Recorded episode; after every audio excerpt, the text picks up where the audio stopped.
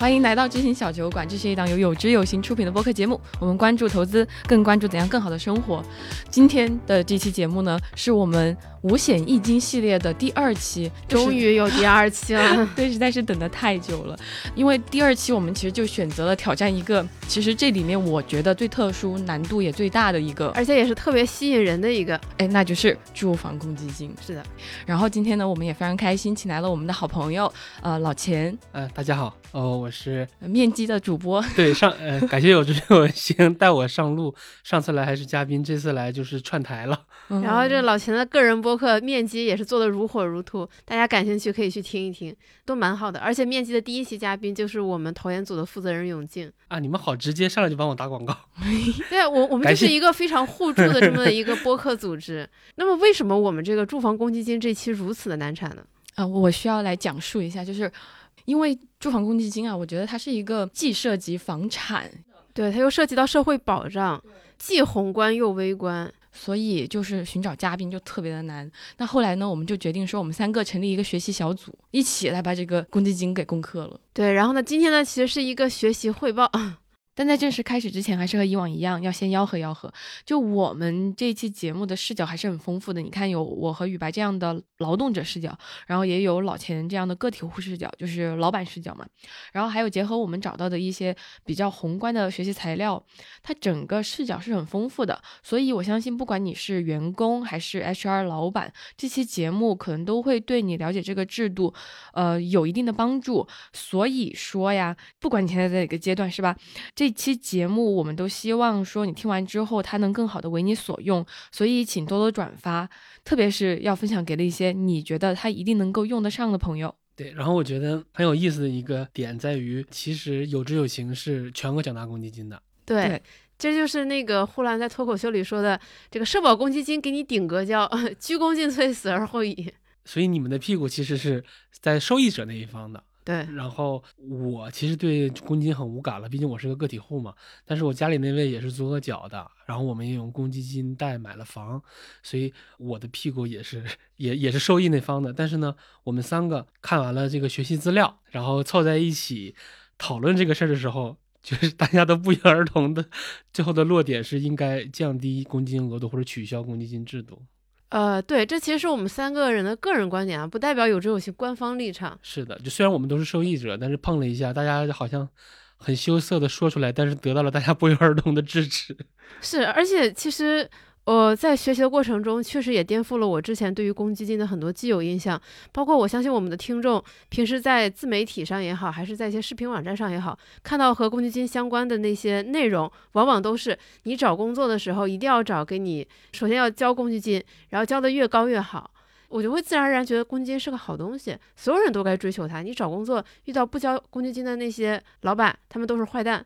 但是在我在我看了这么多资料之后，我才意识到说，其实这个公积金对于更广大多数的人来说，可能并不意味着是一件好事儿。它也许并不是一个特别好的制度。那究竟为什么呢？我们先从这个公积金的这个缘起开始。什么是公积金？那我们可以先从它的法律定义说起嘛。公积金它指的是供职单位为我们劳动者缴存的长期住房储蓄金。那在这个每个月拿到工资条的时候，我们也能看到单位出一部分，我们自己出一份，然后他们就一起缴纳进去了，就是我们的公积金。那在这个公积金制度这个框架下呢，不管我们每个人有没有房子，那都是强制储蓄了一笔暂时用不上的钱，大家搁一块存着。然后我们每个人呢，也不图这笔钱能给自己带来多大的利息，能有多少增值，只图就未来我们这一批交公积金的人当中有谁想要呃，比如说以后要买房子之类的，要用到这种和房子相关的钱的时候，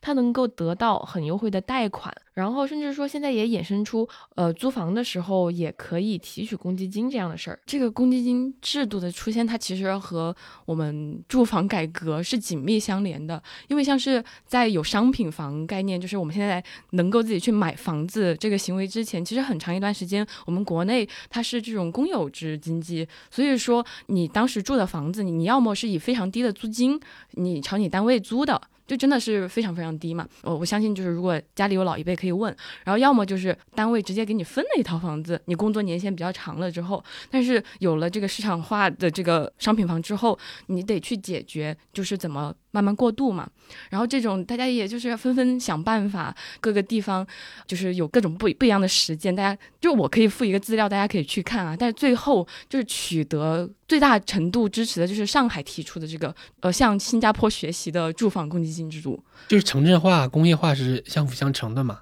相当于说我们现在在扩供给，但是扩供给得有一个制度保障嘛，因为你之前房子它并不是一个商品，那它也可能就是非盈利性质，无利可图。对，你想像我爸妈当年是在公办院校里当老师，他们才有资格分到一套小小的房子，而且还得排队，还得看分儿。那你更不用说那些在私营企业或者就是个体户的那些人，那他们怎么样拥有自己的房子，也没人给他们分，他们也得不到这样的保障。既然有这么大的需求，所以就要得扩供给，就像刚才老钱说的，然后之后才会出现我们熟悉的那些很有名的那些房地产商，轰轰烈烈的这个商品房改革就开始了。其实不管是在哪个阶段，房子都是我们普通人这一辈子可能最大的一笔消费，很少有人能够一次付清，更何况是在过渡阶段嘛。那当时公积金制度得到那么广泛的欢迎，不是没有原因的，是因为这个制度的创设，它保证了这个机制可以一直可以一直的维持下去。你看，第一，呃，如果强制储蓄让那么多的劳动者一直往这个池子里面交钱，那你们这个池子是永不枯竭的，而且全国那么多劳动者。就一直往里面交钱，然后随着就是随着经济的发展，工资也在提高，你这池子也会越变越大的。然后还有就是它的期限真的是特别的长，就是这以上三点吧，就保证了这个制度是可以一直持续的运转下去的。然后其实这里可以跟大家再额外的分享一个数据，就是，呃，在最新发布，也就是去年发布的住房公积金的年度报告里面显示，就截至二零二一年年末，缴存余额大概是八万亿，然后它的贷款余额是六万亿，然后再加上其他的整体规模大概是在十四万亿以上的，所以大家可以想象，其实公积金制度它是解决了很多问题，而且。呃，依然在我们的社会当中发挥了不小作用的这么一个制度。对，然后我我特别想吐个槽，因为公积金制度学的是新加坡的，那新加坡又学了一个，新加坡的祖屋肯定是很有名的嘛。那可能我们的经适房啊、共有产权房啊、还有保障房啊，有点偏祖屋的那个思路。对，但是可能学新加坡的都学的并不是太好。那我们在房地产上还有一个老师就是香港，那我们香港学了什么呢？一个是公摊面积。然后一个是炒楼花，或者是所谓的预售制预售制度，对，那学香港的学的都不错。哎，对，这里可能要稍微介绍一下，就是我们这个公积金制度的这个祖师爷新新加坡的这一个公积金，新加坡的这个公积金制度全名叫 Central Providence Fund，就是你直译它其实也不能叫公积金，它是一个涵盖了你养老、医疗、退休。还有包括你可以买房的等等你各种需求的这么一个制度，然后你有好几个账户，而你的钱存在这个公积金里边，它每年的这个利息是很高的，它能达到年利率达到百分之二点多到六点多，呃，它就等于相当于政府在帮你做这样的一个理财，然后这笔钱你可以用来买房，你也可以用来租房，你还可以用来拿出一部分用来做一些高风险的投资，当然它最重要的是作为你的一个养老储蓄。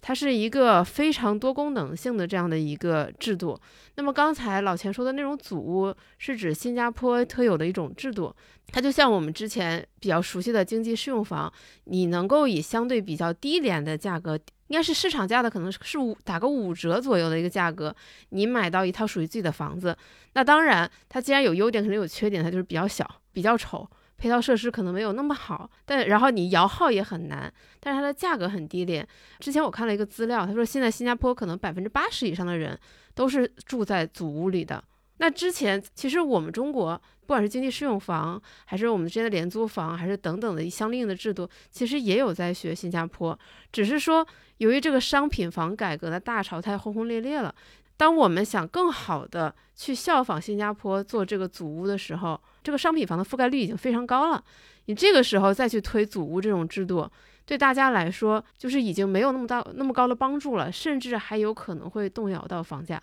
呃，这这一段是我个人的学习心得啊，不代表制定政策者是真的这么想的。嗯。对，就其实不管是学习新加坡，然后还是我们现在的制度也好，它其实最初的一个初衷都是希望说，那如果大家居者有其屋，对，就是嗯。如果大家都能把钱，就是不管你有房没房，你先把钱都聚拢在一起，我们就是把它用来做和房子相关的事情，然后强制储蓄，是，然后你在你能够买房的时候，你就能从中然后得到一笔贷款，然后这样其实是对中低收入的人来说是非常有利的，是想为他们解决这个痛点。就是如果在北京的听友，我突然想起来一个盘，然后特别像呃新加坡的祖屋，那这个盘叫百万家园，然后它的定位也是一个北京的保障性住房，但是呢设计的很有人文关怀，很有视觉美感，所以大家可以去那边逛一下。但是那个范儿看起来就有点儿新加坡祖屋那味儿了，所以在北京听友如果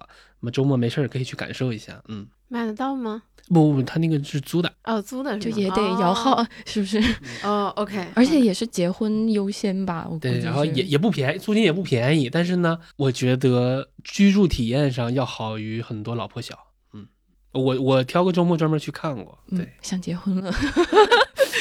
那就是这个公积金制度，呃，从历史我们可以从历史上来回顾一下它，它其实是在一九九一年上海市第一次试点这个制度，然后再慢慢的全国推广开的。然后它推出了之后，就像我们刚刚说的，它最主要解决的就是过渡到商品房时代这么一一个大家需要有自己的住房的一个问题嘛。那它在实际生活当中也的确就是做到了这一点。我觉得那个时间点其实还有一个更大的背景，就是公积金制度推出来的时候，房子还不被定义为商品，也就是说，它在居民部门里边没有那么大的共识。你就就是有一次我跟我妈聊，她就说那个时候没把房子当，就是也不着急，反正单位也会也会分的。嗯对，那在这个背景下，它可能是一个现在啊，比如说按照国家统计局的口径，房子是一个居民部门里面最大的投资，然后居民部门最大的消费是呃车，比如说那个车和汽油的占比放到那个呃社龄里边就很高了。对，那我想就是在公积金推出来的那个时代，可能房子也只会被大家定义为居民部门里面一个大笔的消费而已。然后公积金的推出，可能是为了你，帮你为了这笔大额消费去做一些强制性的储储蓄然后政策上有一些帮扶。嗯但没想到呢，后来大家随着 房价的上涨，大家对房子的这个定位被改变了。嗯，就就老钱刚才说的这些，让我想到，就是我认识的所有，比如说五零后和更之前的这些叔叔阿姨或者爷爷奶奶，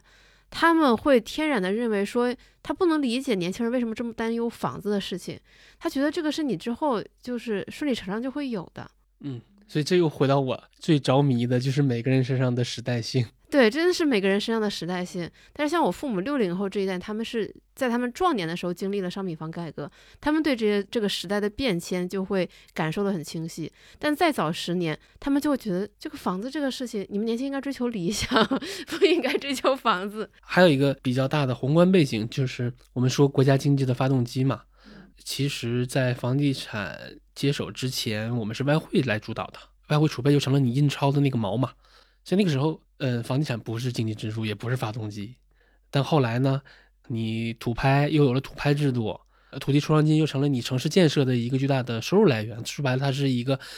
重要的财政补充。嗯然后呢，它又变成了居民部门、家庭居民家庭财富的重要的压舱石，所以这是慢慢切换过来的。那现在我们的发动机可能也在从房地产切成呃高端制造啊、科技啊，就是原来是要速度，现在要质量嘛，所以这是一个挺大的合力。对，但是，就像我们刚才这样回顾一遍，其实我们能看出来，公积金制度最开始推出，它的意愿肯定是好的，而且在过去这二三十年里，它也解决了很多问题。比如，它首先解决了这个供给和需求不匹配的问题。刚才老钱也说，原本的那些房子可能都是单位分的呀，或者是政府、国家财政、企业利润流程。剩下来的这些利润来建造的，它解决了这些就是财政和国有企业就负担很重的这样的一个问题。那同时，它也支持了这些当时的中低收入者，他们想拥有一套房子，但是没有足够的这个资金，没有资格买房的这些问题。还有，就像我们一直说的强强制储蓄这个事情，它其实也有强制了很多人把自己的钱省下来，存下来，然后进行房产投资，它其实还是帮助到了很多人的。啊，其实这一点到今天好像都没有太变化。对就我身边有一些朋友，他的那个消费比较高，对然后结余率就很低。那他每年的储蓄靠什么呢？第一个就是强制的公积金储蓄，是的第，二个就是年终奖可以 带回家存起来。他可能嗯每个月我不图太攒太多，但是我对年终奖还有公积金的预期就很高，所以一旦比如说公司效益不行，年终奖变低，他的积极性就很受打击。哎，这个是真的，就是以我对于身边年轻人的观察，公积金应该是年轻人存下的第一桶金。真真的太多了，因为因为首先公积金的提取，虽然现在很多城市已经非常方便了，但是人的天性是懒惰的，他懒得去费这么多劲儿把它提取出来，所以它就变成了一个强制储蓄。我认识好多月光族，他们的储蓄就来源于公积金。对，就是一笔意外之财，就嗯，呃，对，你看小杨同学就非常深有同感。对，但是我们生活在五环结界内，可能觉得公积金很普遍。当然，公积金在北京确实很很普遍，但其实公积金的覆盖情况，在全国，对真实的呃宏观视角的覆盖情况是要远比大家想象的要低的。是的，我们过去这一两个月收集资料的过程当中，其实得到了很多前辈的支持嘛。很多很多人都提到一份非常重要的报告，呃，就是北师大收入分配研究所在二零一七年发布的报告《住房公积金制度若干重大问题研究》。呃，那份报告里面提到呢，现在的覆盖情况从总量上来看，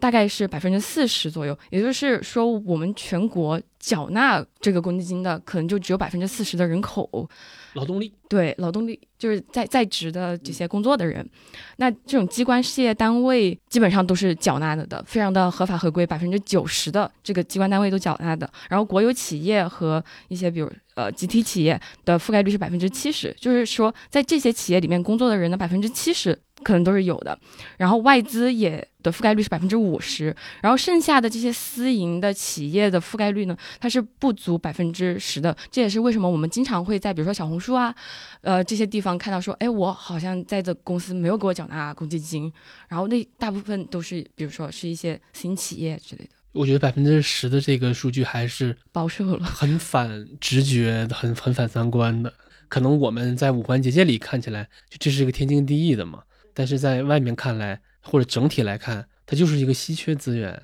是的，就包括我们在自媒体天天看到那些什么，呃，这个大厂如何如何，那个大厂如何如何。但我想，如果我是一个，比如说生活在呃四川一个三线城市，或者是在江西一个可能是十八线小镇的人来说，对我来说，这些大厂是非常遥远和陌生的概念。就是他们的生活跟我的生活完全没有任何的可比性，但是我每次刷自媒体，可能百分之呃七十关于公司的报道都是关于这些在北京五环内生活的人的这些生活的这些这些报道，我会觉得天然的有一种不公平以及特别的信息茧房的感觉。所以这也反映出中文互联网的话语权到底被哪一帮人把持着。我刚才听小杨说，还有一个数据我也挺意外的，比如说我们小时候或者即即便到现在，我们被教育的、被灌输的也是啊，外资企业。嗯，很尊重劳动法，对对吧？是不敢犯事儿，加班有加班费。但是外资企业它的公积金覆盖率也只有一半左右。是的，而且不仅这个覆盖率低，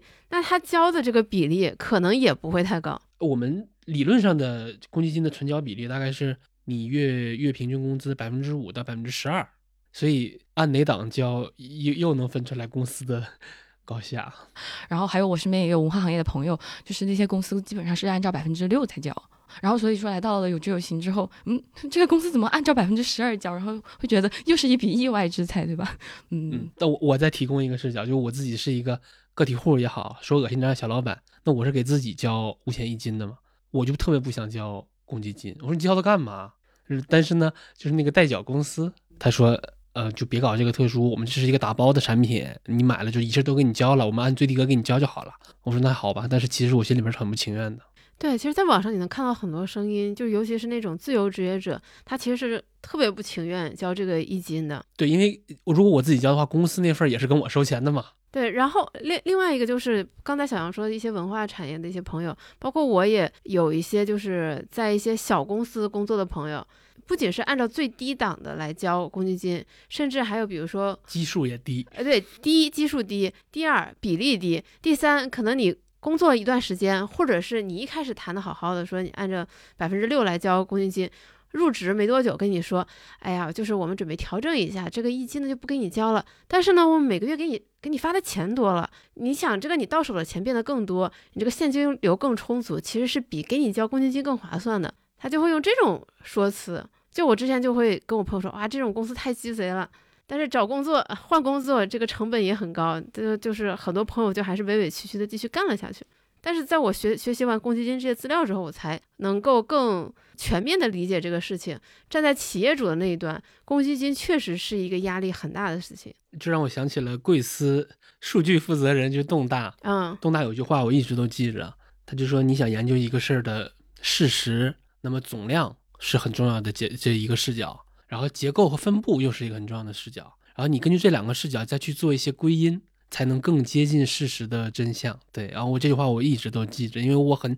很喜欢看数据，也很喜欢做图，经常就是嗯，反正这只是我们微信聊天里边很简短的一句话，对，但我受益匪浅。包括公积金这个事儿也是，就我们对它是有巨大的偏见的，或者有幸存者偏差的。但是我们仨看到了总量数据和结构分布之后，大家的想法都被改变了。对，刚才我们讲了这个。国有企业、机关事业单位的这个参保覆盖率和私营外资企业的这个差距，我们也讲了，他们背后有可能的这个缴纳比例的差距。那么还有一个差距就是，公司营单位它在平均工资上，它其实也存在很大的差距。根据国家统计局的这个数据，二零二一年全国城镇私营单位的平均工资呢是六六万两千八百八十四元。那么非私营单位的平均工资是多少呢？是十万六千八百三十七元，也就是差了四万块。就是相当于，就是这个应该算是一点四倍，就是非私营单位的就业人员的工资是私营单位的工资大概是不止不止一点五多，一点一点五多一点。然后呢，我公积金的覆盖率还比你高哟，缴纳缴纳比例也比你高哟，非私营比私营的要高哟，这个差距就对，就是就是我们学着学着就不由自主发出感叹，为什么父母或者更老一辈老是希望你考公考编？它其实背后有很深层次的原因的。看到了多方面的差距，社会地位的差距，人脉的差距，呃，收入上的差距，退休金的差距，公积金的差距，买的房子的差距，就是父母这么多年看到了各方各位各方面的差距，然后最终导致他觉得孩子得靠体制内。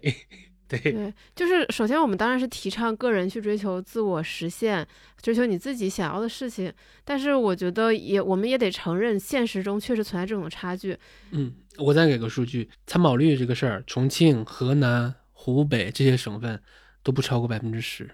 就是整体吗？对，整体就是呃公积金的参保率。我们觉得可能北京到处都有公积金，但全国公积金参保率最高的是上海，上海的参保率是百分之四十八点四。那这个，我这个数据也是根据小杨提供的那个北师大的那份报告里面得来的。对，嗯，其实我在这里想要跟大家解释一下我的一个学习成果，就是为什么那么多企业它不缴纳公积金，但是它能够不缴纳公积金，就是它为什么不缴纳？就是为什么他可以 get away with it？就是怎么？你能怎么连英语都给我标出来了？就是就是他他他有选择，他为什么能逃脱？对，这也是我想问的问题，就是公积金它不是一个法律规定的事情吗？嗯，为什么这些企业不缴纳公积金，却没有得到相应的惩罚？就是我们现在有这个住房公积金制度，我们刚刚其实也说了嘛，是从九十年代开始的，其实它到现在的历史也不是很长。为什么我们会有这个制度？它是来源于住房公积金管理条例，它没有写进劳动法的。劳动法的这个，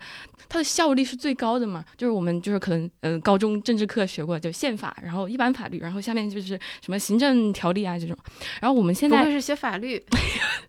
对，就是它如果是一个管理条例的话，它其实，嗯，它的强制手段是不足的。就是虽然说有一个住房公积金管理中心，然后你可以说，啊，我们那些企业没给我们缴这些钱，然后又怎么样呢？如果是一个，比如说像是北京这样比较大型的呃管理中心，它可能人比较多，它可能有一些执法人员可以去发这种函去提醒这个企业。但是除此之外，嗯，就是这个管理中心能够做为你做的事情是不不够不够多的。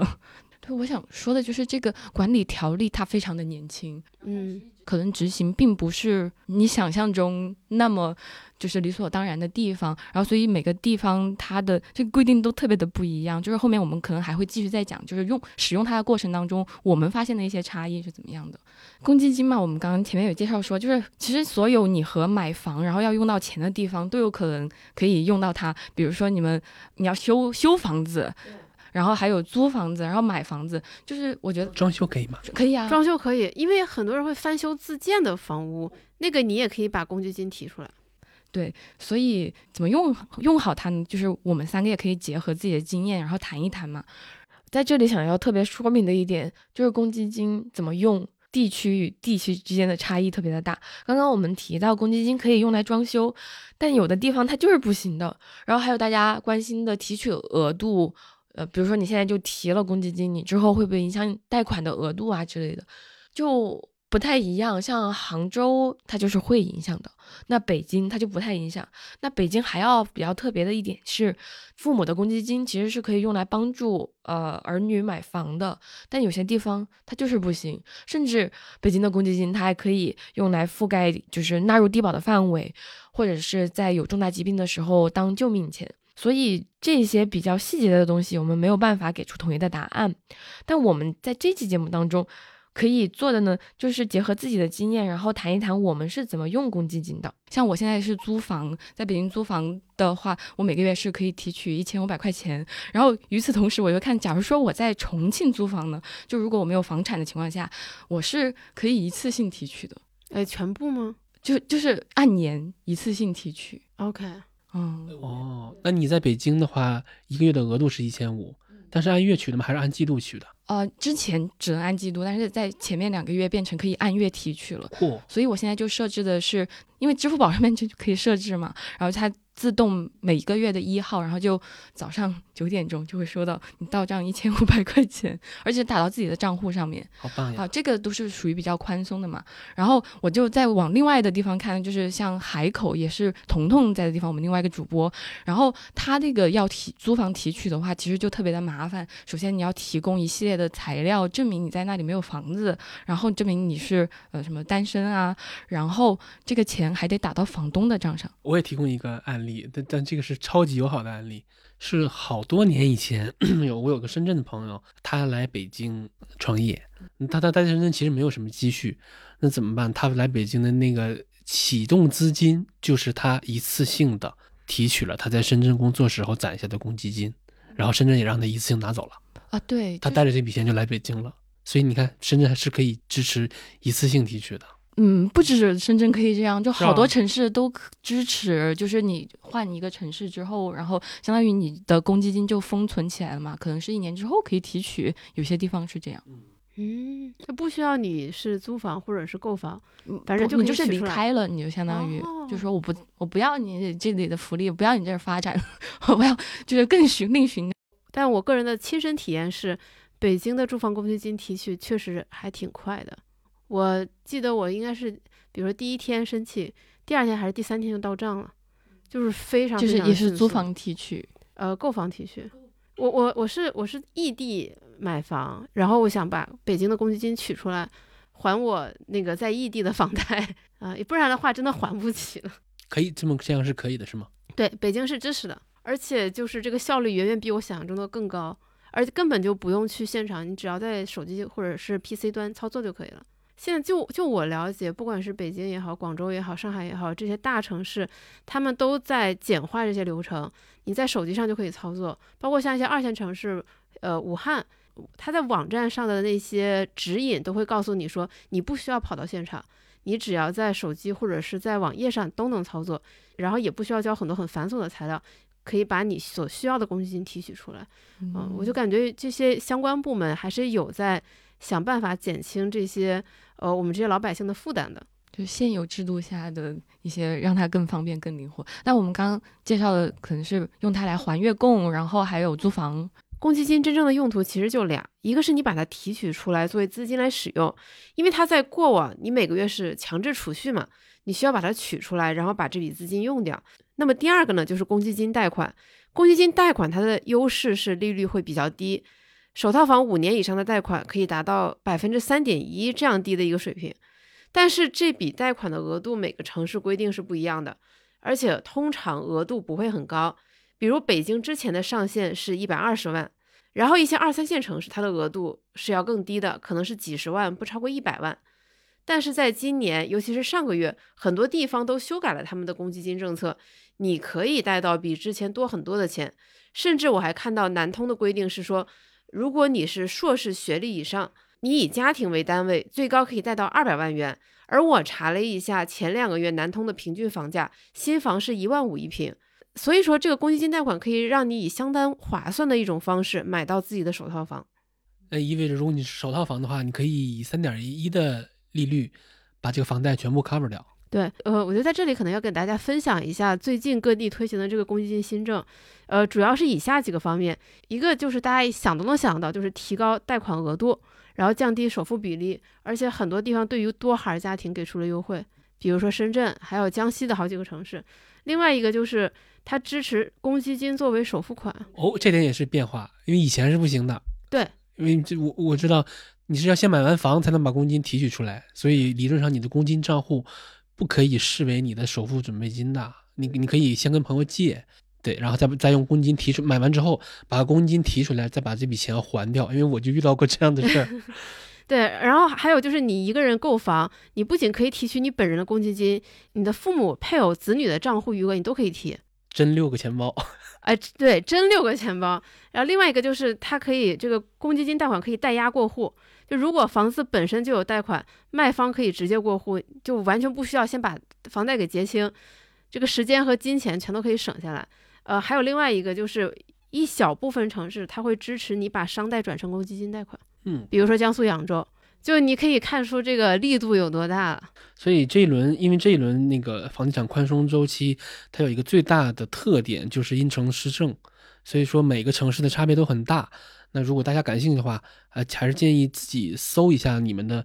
呃，城市的新政，因为对我们来说跟踪这个实在是太难了。七十大主要大众城市，每个人每个城市都有自己的那个政策，我们我们也没办法，肯定是挂一漏万的。对对，就是我我觉得大家每个人还是。不管你当下有没有购房需求，我觉得你都应该去了解一下。就像我们上一期房产万事屋讲的，就是不管你买不买房，你都要去看房，你要了解房子，你要了解你自家，你整以家庭为单位，你的房产在整个市场它的性价比如何，它的竞争力如何？呃，对，这里想要提的就是上一期那个嘉宾有说，就是小红书是一个不错的渠道嘛。我觉得像是公积金制度的变化最敏感的，应该是一些房屋中介。就是我有加一个重庆的房屋中介，然后就是一有什么变化，然后就会马上。抛在朋友圈里面，就不妨加一下中介微信，也可以及时了解公积金虽然要承担被骚扰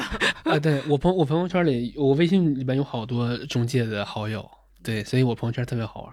哦，等等于你把这个平时大家视为骚扰的这些对象，当做一个信息获取的窗口，以及一些风向标。对，你能你能打朋友圈能看到好多户型。对，然后我对公积金贷有两个挺冲击我的事实。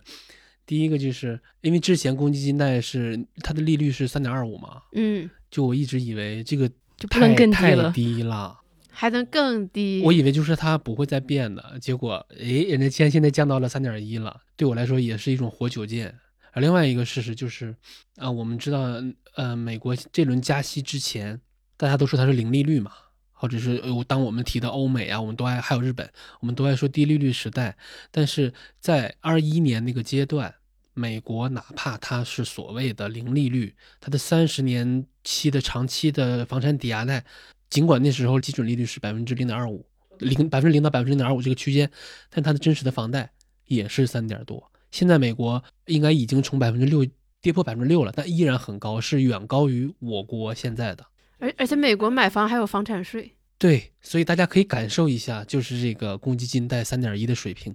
真的很低很低了。听起来像是什么的大促销一样，就是这个折扣真的很低很低，历史上最低了，再也没有了。对，所以我们现在的信贷的条件是远比美国还要好的，但唯一的差别就是我们的首付比例要高一些。但是现在很多二三线城市也可以两成首付了，对对吧？啊，我我我我继续分享一个案例，就是因为很，比如说你如果像北京这种的，你你是顶格交的。百分之十二的话，如果你年薪稍微高一些，其实它可以大概覆盖掉一百万左右的贷款额度。我们刚才不是讲了，公积金贷款，比如说在一线城市，它可能最多能贷一百二十万。现在不行，啊，对，现在北京是有调整，有有往下降的。对，就是你的工作年限乘以十万是你的公积金贷额度。但是它其实还有一些细则，就比如说你是某某某区县的户口，你又购买了相应区县的房子，然后你的这个贷款额度可以上调十万、二十万，然后你的学历以及你的家庭这个构成，它都可以导致你的这个额度可以继续往上调。那你想，如果你的公积金每个月啊，算上个人和单单位交的有六千多，那你想，你月供再减去你的。呃，公积金每个月的公积金额度，才最终是等于你的真实的月供压力，所以这就成了大城市，尤其是大厂员工最看重的一个点。对。大家其实都是在用公积金来覆盖自己每个月的月供，然后我刚才也算了一下，因为其实这个公积金缴纳它是有一个上限嘛，就是你每个月的话，这个你自己交的部分和公司交的部分最高应该是呃七千五百多还是七千六百多。那么如果你用三十年等额本息的这样的一个方式的话，其实你可以申请到它可以覆盖一百八十万的月供，就即便是两百万的月供，其实你也就每个月再多多出个一千块钱嘛。就是我觉得这个可能是对于很多就是一线城市这个职工来说最重要的一个事儿，公积金最最重大的作用。这这是一个超级受益的群体。那还有一个超级受益的群体就是公务员。对。哎，但是在这里要稍微说明的是，我们讨论的真的只是早期的一小部分真的存在的情况，现在也逐步的已经修复了。就比如说，像是我们查找资料的过程当中，就会看到一些像是零六年、一三年的媒体报道，比如说像是《法制日报》就有报道说，吉林的一个烟草公司吧，这样的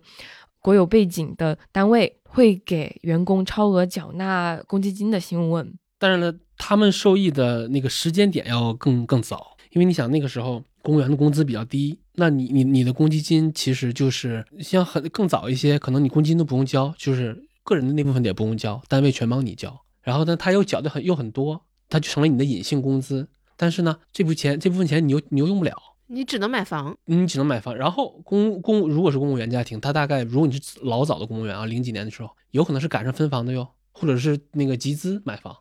就是单位拿了块地，然后大家一起集资，那个房子是很便宜的。然后呢，因为你要要用公积金，所以说呢，我肯定还得买套房，把这个东西给弄出来。所以你倒逼你又去买了一套房子。对，就是被动投资。对，然后呢，这你买的节点又很早，所以说你又享受了房价的涨幅，然后你的工资的稳定性、久期都很长，都很好。所以这就是这也就是也是相当于公积金这个制度变相的帮很多公务员家庭。快速增实现了家庭财富的增长，对这个真的是时代红利。哎，那那么问题就来了，原本公积金它的设计是为了帮助中低收入的人买到自己想要的房子，这个居者有其屋，那它真正实现这个目标了吗？并没有，我还是根据那个北师大的那个报告，我们前面说了，公呃宏观层面公积金的覆盖率是百分之四十，然后他又给了一个数据，就是被覆盖的这百分之四十里边人有有多少人提取了公积金？是百分之三十。所以就是百分之七十的人养着那百分之三十，我是可以这么理解的吗？对，相当于是怎么说呢？就是反正这个钱大家都有，那你用了我没用，那肯定是就是谁用谁受益嘛。对，那谁用了呢？如果你站在整体角度，它只覆盖了百分之四十，然后又只有百分之三十人提取了，那零点四乘以零点三就是百分之十二，也就是只有百分之十二的总量口径的劳动力用过这个公积金。那可能他可能是买租租房哟，真正从买房上受益的，那就更少了。然后你再看公积金它的缴纳比例啊，它的覆盖度啊，对吧？国企百分之七十，体制内百分之九十，事业单位百分之九十，私营百分之十，就会知道这个东西到底是谁受益了。所以公积金它，我说句不，我说句难听的话，它是有违共同富裕的，它成了一个居民部门收入的逆分配的游戏。就你像刚才小杨的困惑也很真实。就是他会觉得说，公积金制度虽然可以让他每个月提取一一点钱来覆盖一下房租，但是买房他也不知道猴年马月。我再说白了一点，谁的公积金高，就更有可能提取。不，谁的公积金高，肯定是好单位的人的公积金高。然后公积金高的这部分人更有可能提取用到用到它，用到他贷款，用到他付月供。对，公积金用到哪儿呢？用到了房子上。那谁谁那就说白了，谁用？谁家庭的财富涨得快，谁有钱谁的公积金更高，那它就不是一个普惠性的政策了，它成了一个结构性的福利。对，所以我们在网上经常可以看到这两派的专家学者都在争论这个事情，一派说公积金制度还是很不错的，一派说这个公积金制度必须得取消。这个取消派的学者，他们有的时候就会说，这个制度有点劫贫济富了。虽然这个富他可能也没有那么富，他指的是呃城镇职工中收入属于中高水平的那一那那一部分人，他的比例也不高。但是他们确实是支撑起了很多地方楼市房价上涨的很重要的一部分人。它是一个巨大的闲置资源，同时它也是一个巨大的购买力。对，所以我觉得，如果我我们仨看完资料，我们的屁股，我们最终落点应该可能我们都不约而同的倾向于公积金制度的额度比例应该减低，或者干脆把它取消掉。嗯，那么如果真的大家想讨论的话，我们就必须回答一个特别强力的反对的声音，就是网上一种声音说。它已经是我为数不多能享受到的福利了，你凭什么取消掉它？嗯，这也是非常多人一个担心的地方，就是说你这个取消了，那这个福利我是不是就没有了？但其实从那个嗯北师大的一个报告上面来说，他也提了非常多的解决方案嘛，比如如果这笔钱直接发到你的手上，作为工资的一部分，那那你自己也可以进行一个强制储蓄嘛，对吧？就是作为一个自己的住房的储蓄基金。你你大家屁股不一样嘛？对于员工来说，他就是一个强制储蓄外加一个白嫖，因为企业还要你交多少，企业帮你交多少嘛。对，那对于小老板来说，对企业主来说很痛苦，他就是一个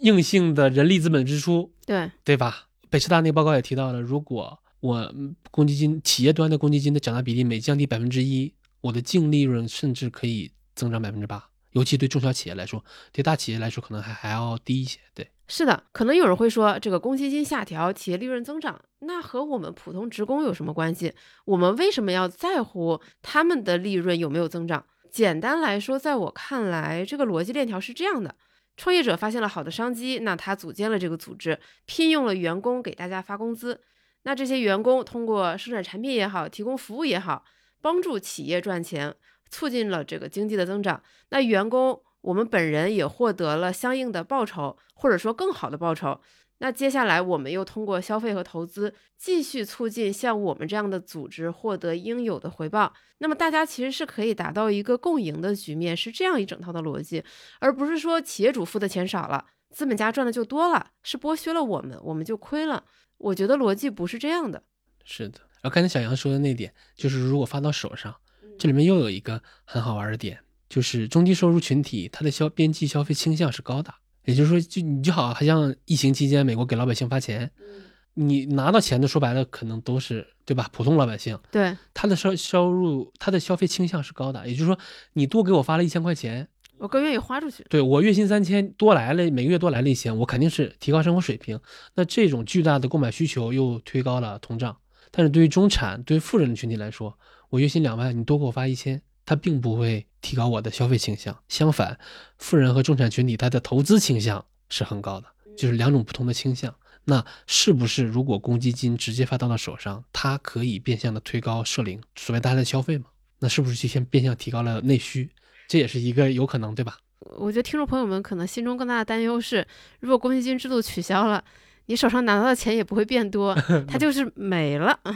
这个有非常多讨论的声音嘛，就是这个政策要怎么样的转换。但是从我自己个人的学习成果来看，我觉得有一个制度还。挺吸引人的，就是这住房储蓄银行制度，就是这个还在中国非常的小众，但是在德国还比较常见。就公积金制度是把想买房和不想买房的这些劳动力的钱都归集在一起了嘛？那我们可不可以就还是沿用公积金这个制度？但是就是你未来你就已经做好打算，说我就是要买房，或者说要做和房子相关的事情的人，我去按照公积金这个模式去把钱就存在那里。然后我在要用到钱的时候，我再按比较低的利率把它取出来，就是现在就有这种可以可以说是商业化的公积金的这种制度出现在重庆有这样的银行，在天津有这样的银行。对我觉得，如果说我们的听众朋友就是有买房的需求，然后你刚好现在单位又没有给你交公积金的话，也许可以去了解一下这样的制度，对，也也许会对你来说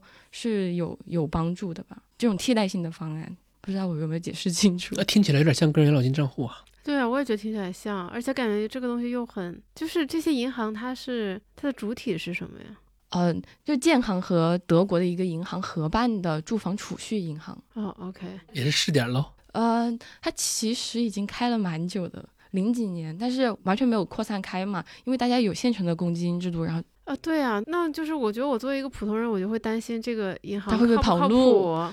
他会不会暴雷，以及他这个钱，他就是比如说，如果去他的知名度很低，然后存的储户没有那么多，那他的资金能不能支撑，我就会担心这些问题。所所以我在刚刚，因为这个公积金制度还存在嘛，所以说哦这样的银行它还没有很普遍。但是我想说安安慰大家的一点是，就是现在这个市面上已经有这样的类似的替代的解决方案，它不是说你这个制度取消了，然后你就没有办法通过比如说低存低贷的这种模式来取得一个比较好的贷款。你想嘛，你现在存公积金。就是你为什么会得到那么低的利率，就是因为你存进去，你对它别无所求，就是它也不用给你付很高的利息啊什么的。对，呃，公积金的利息基本上跟活期、小额活期是差不多的，高也高不了多少。那么接收这笔钱的银行就非常的爽，因为嗯你想它的吸储的成本如此的低，那我再把它放出去，我就可以赚一个很高的息差。对啊，躺赚。对，所以我觉得银行会很，银行的屁股也是在公积金受益这一方的，对，而且银行还可以收取高额的管理费。嗯，就是在我们录制前，小杨发出了一个感慨，他说：“为什么公积金不能直接发到我手上投长钱账户？” 然后，然后，然后，然后这个事情让我想说，哎，好像有一定的道理。然后就查这是个很棒的 insight。啊，对，然后我去查了一下这个住房公积金它的这个年利率，对，毕竟这笔钱我在里面可能放十年、二十年，它的利率是多少？只有百分之一点多，，妥妥的跑输通胀。就完全跑输通胀。我的钱每年这么多放在里边，完全跑输通胀。这里还有一个点哦，你的公积金是用来买房的，对吧？那利率是你的利息是百分之一，但你想想房子的涨幅是多少？而且我们的房价涨幅是不算在 CPI 里的哦，就就就相当于说你这笔钱的购买力它真的在大幅的贬值。对你你要说你这笔钱拿来消费，那可能还好，对吧？你对标的是 CPI 涨幅，但你拿你对标你要是买房的话，那你对标的就是房价涨幅了。而且你的钱不是全部拿去用来投资的，它还是用来养人的。根据二零二一年的公积金年度报告，在人员的这个支出上，一年的花费是近五十个亿。嗯，就是住房公积金从业人数，根据二零二一年的数据是四点五一万人，然后其中有二点七一万人的在编，剩下的是编外，羡慕这二点七万人，他们肯定 有住房公积金。吃这碗饭的。像是我们前面有介绍说新加坡的那个公积金制度嘛，类似它这个制度里面，它那个机构是有一些金融职能的，它是得去帮你赚钱的，然后给你提供这样的隐性的福利。但是住房管理中心它没有金融职能，它只能说在保证你这个提取的这个金额的前提下，它可以拿一些钱去买国债，这就是它唯一的投资理财的渠道。对，这也是很多专家学者争论的一个焦点，就是我们现有的住房公积金，它有一个很大的问题，它就是它的目标服务人群很模糊，它的定位究竟是住房金融还是住房保障？如果是住房保障的话，它肯定是偏离了初心的；如果是住房金融的话，它也并没有帮助大家赚到钱。对，然后用的人都是比较不缺钱、收入比较好的，另外他还要交着管理费，银行还要在上面对，吃利息理费。还很高。对，然后还有一部分钱是用，确实是用来建设保障性住房了。是的但，是你保障性住房，对，你可以用其他的钱来弄，对吧？比如说财政支出啊，为什么要用公积金呢？然后交这个钱的人就是个人和企业，直接减少的是他到手的每月的可支配收入，大概就是这么一个结构。就是直到现在，其实关于住房公积金它到底服务于谁，在各个法律规定上其实都没有很明确的写出来。我觉得这可能也是让他现在显得有些尴尬的原因。其实有好多这种历史遗留问题，就是像是我们之前做调研的时候，也会有朋友很关心说，哎，这个北京公积金那个什么市管、国管、中央管是什么 是什么东西？然 后这个就其实提取上大差不差啦，但是你你可以从这几个名词当中感受到历史遗留的问题，其实还是在影响到他们吧。嗯，对，因为因为你想，任何一个制度的出台，它都是为了解决一些当下或者是预见到未来的一些问题。然后呢，在这个实践过程中遇到了新的问题，就不断的打补丁、打补丁、打补丁，然后就滚到了现在。那作为普通人，我们应该，我现在应该怎么样面对这个公积金制度呢？取出来，应取尽取。应取尽取，能取则取。那在找工作的时候，就我之前会觉得说没有公积金的全都是烂公司，但我觉得现在我再去找工作的话，我可能会去综合评判一下。如果对方说我给你发现金，而不是存公积金的话，我可能也不会像以前那么激烈的排斥的一个态度。因为其其实现在我们看待公积金，肯定还是有个白嫖的心态，对吧？你好歹，但是如果说，呃，有一些制度保障，就是说如果没有了公积金，企业那份还是能给到你，那这个东西就确实大家可能都不想要交了，就变成自愿性质的了的话，我觉得可能也要好点。对对，取取消了，然后我自己那个百分之十二我不交了，然后企业那个呢，你还要得给我，那谁还要公积金？这个怎么说呢？这个梦里啥都有。我觉得如果取消了，企业那份肯定不会给我们的。对，所以如如果如果你把企业那份看成是福利，那其实它确实是还是划算的，尽管它利率很低，但你白得了一份儿，对吗？所以，既得利益者们，他们大概率是不会支持公积金制度取消的。而且，那些你常常能看到的权威媒体，即便他们已经做了自媒体，他们有没有公积金，大概率是有的。那他们会提倡公积金取消吗？大概率是不会的。草根自媒体可就说不定喽。对 我们也都是草根。当然，我们在这里说这个话，不是因为我们要录节目，我们要显得冠冕堂皇，而是我们三个通过学习分析之后发现。这样有利于小部分人，而有损于大部分人的这样的一个制度，拉长时间来看，它是不利于所有人的整体福祉的。所以在我们看来，可能取消这个事情，对于社会整体来说，才是一个更明智的决策。我们今天这期的观点，也可能和大家之前的一些常识会有所背离，甚至可能会有一点点冲击感，会让大家一开始觉得说，哎，你们怎么会这样说，会这么想？但是我还是建议大家可以在听完这期节目之后，去查一下自己的公积金账户，去了解一下自己身边人公积金有没有参保，他们缴纳的水平是多少，并且了解一下当地的公积金贷款相关政策。相信你会对这个事情形成你自己的判断。那我们也只是提供一些信息和我们的学习心得，供大家来参考。对，然后给大家最后给大家建议就是，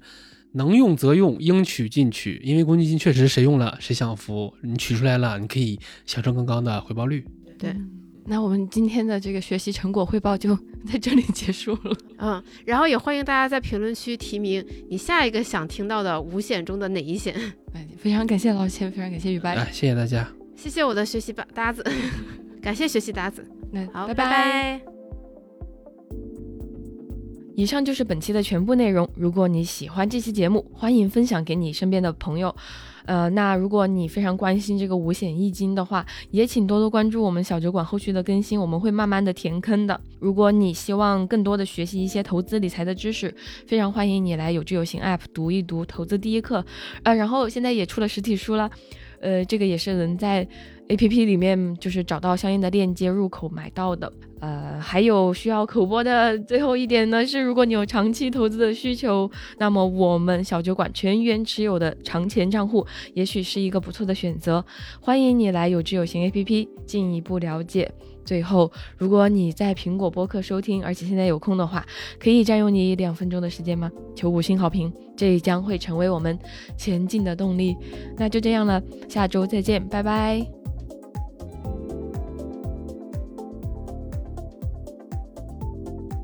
我我刚突然又想到一点，就是小杨每次都一脸幸福的和我说，